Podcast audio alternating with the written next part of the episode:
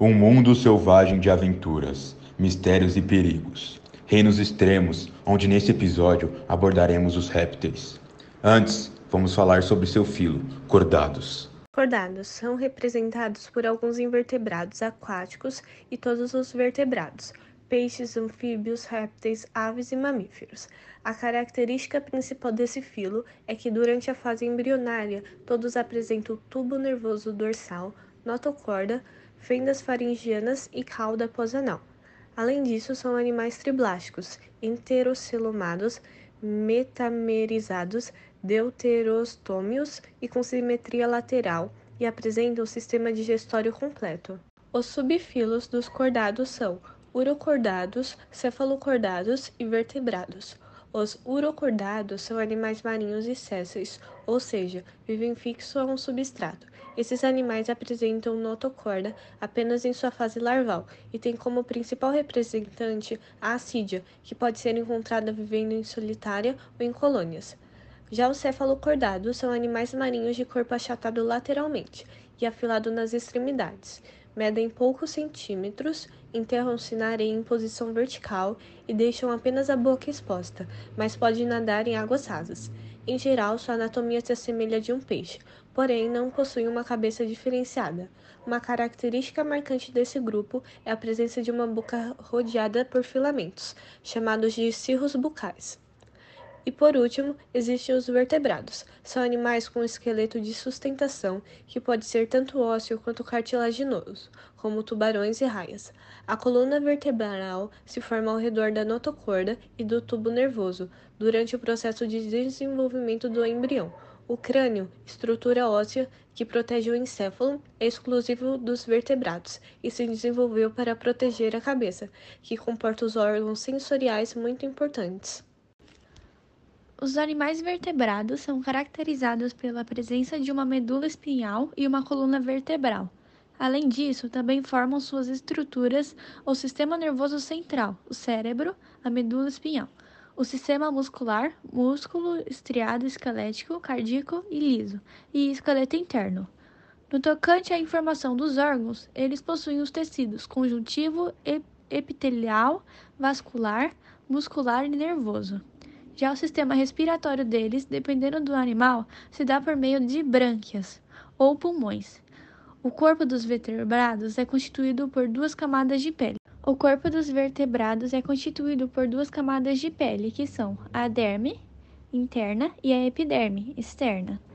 Vale lembrar que as aves e os mamíferos possuem ainda uma camada mais interna antes da derme, conhecida como hipoderme, que é a camada de gordura e está relacionada com a manutenção da temperatura do corpo. E os répteis são os primeiros animais vertebrados terrestres. Na escala evolutiva, não dependem mais da água para reprodução, o que acontecia, por exemplo, com os anfíbios. Olá, meu nome é Lucas e eu vou dar introdução ao grupo dos répteis. Os répteis constituem uma classe dentro do filo dos cordados, chamada de Reptila. O nome deriva do latim reptare, que significa rastejar, característica da maior parte dos répteis. São indivíduos vertebrados e foram os primeiros organismos adaptados a sobreviver em ambientes totalmente terrestres, sendo independentes de água para os seus processos de desenvolvimento e reprodução. Além disso, são ovíparos. Você deve estar se perguntando o que são ovíparos. O desenvolvimento embrionário ocorre dentro de um ovo localizado fora do organismo materno, sendo o tipo do ovo justamente uma das suas principais características adaptativas que lhes conferiu a capacidade de ampla distribuição no ambiente terrestre. A conquista do ambiente terrestre garantiu que esses animais ocupassem uma era inteira do período histórico e geológico. Os dinossauros presentes na era Jurássica eram répteis pertencentes às ordens Dinossauro, Pterosaura, Plesiosaura, Ichthyosaura, todas atualmente extintas, infelizmente. Os integrantes da classe dos répteis podem ser subdivididos e são conhecidos como serpentes, lagartos, crocodilos, jacarés, tartarugas, jabutis e cágados. São também encontrados na maioria dos continentes, principalmente nas regiões próximas dos trópicos. O ramo da zoologia que estuda os répteis e também os anfíbios é chamado de herpetologia. Os répteis possuem simetria bilateral Eles necessitam do calor do ambiente para a regulação da temperatura corporal. Essa condição limita sua localização dos seus habitats aos trópicos e subtrópicos do planeta, onde as temperaturas favorecem o seu metabolismo. Por isso, não encontramos répteis na Antártica. Muito interessante. Os répteis são animais que representam extrema importância para a ecologia por serem controladores de diversas outras espécies de invertebrados e vertebrados, mantendo assim um equilíbrio ecológico. A alimentação dos répteis varia. Alguns se alimentam de insetos, outros são vegetarianos e se alimentam de flores. Tem os que comem ovos, peixes e outros animais. Há também os que comem algas e sementes. Ou seja, cada espécie tem a sua própria alimentação e ela varia de acordo com o habitat em que vive. A evolução dos répteis. Sabe-se que os primeiros répteis aparecerem no planeta Terra há mais de 300 milhões de anos, durante a era Paleozoica. Eles deram origem às aves e mamíferos e têm como ancestral os anfíbios. O processo evolutivo possibilitou uma estrutura esquelética nova nos animais em que viviam nas águas, que foi algo totalmente específico e especial para os animais, porque eles só passavam a viver nas águas e começaram a viver nas terras também. Classes e exemplos. Temos as seguintes ordens de classes divididas de répteis. Ordem Squamata, abriga os lagartos, camaleões, iguanas, lagartixas, cobras de duas cabeças e serpentes. Ordem Chelonia, abriga animais com corpo coberto por casco ósseo e sem dentes, as tartarugas marinhas e de água doce, os cágados e os jabutis. Ordem Crocodilha, abriga os crocodilos, gaviais, aligátores jacarés e caimões. Ordem Rinocefalia. Abriga os tuataras, que são, os, são animais parecidos com os lagartos, e restrito à Nova Zelândia. Os répteis são animais que apresentam sexos separados, ou seja, existem machos e fêmeas. A fecundação é interna e a maioria das espécies bota os ovos, sendo portanto ovípora. Vale destacar que existem também representantes ovipários e vivíparos. O ovo dos répteis possui uma casca grossa qual é fundamental para evitar ressecamento. Além disso, apresenta quatro membranas extraembrionárias: alantoide, córion, amnion e saco vitélico. O alantoide apresenta a função de armazenar as excretas nitrogenadas e atuar nas trocas gasosas. O córion, o córion participa das trocas gasosas. O amnion é uma membrana que demilita a cavidade amniótica a qual é preenchida pelo líquido amniótico que banha o embrião, garantindo a proteção contra secamentos e choques mecânicos. Por fim, o saco vitélico apresenta os nutrientes necessários para o desenvolvimento do embrião. Os répteis, eles são animais de oco e ovíparos, em sua maioria. Os machos têm um órgão copulador, o pênis, com o qual introduzem espermatozoides na cócula da fêmea durante a cópula. A fecundação é interna e o desenvolvimento é direto, sem estágio larval. Durante o crescimento do embrião, formam-se estruturas associadas ao corpo, denominadas anexos embrionários. Entre eles são anil, bolsa de líquido que envolve o embrião e protege da secreção e de eventuais choques mecânicos. Saco vitelínico, bolsa ligada ao sistema digestório do embrião que envolve a gema do ovo e retira dela componentes nutritivos que são transferidos para os vasos sanguíneos do embrião.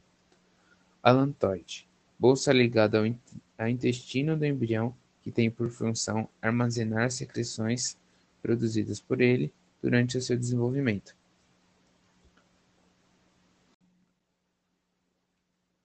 A pele que protege o corpo dos répteis é formada por duas camadas, a derme e a epiderme. A epiderme é espessa e muito queratinizada, o que reflete sua adaptação aos ambientes de terra firme, nos quais a umidade é baixa e a perda de água por transpiração precisa ser reduzida. O sistema esquelético desses animais é semelhante ao dos outros tretapodes. Entretanto, alguns grupos apresentam grandes modificações esqueléticas devido à adaptação a determinados hábitos de vida. As serpentes, por exemplo, não têm pernas, por isso não apresentam esqueleto apendicular. Os répteis são chamados de animais de sangue frio, por não utilizarem extensivamente o metabolismo para controlar a temperatura corporal. Ela é regulada por meio de adaptações complementares, como se mantendo ao sol quando a temperatura é baixa. Como utilizam o calor externo para se aquecer, os répteis são chamados de ectodérmicos.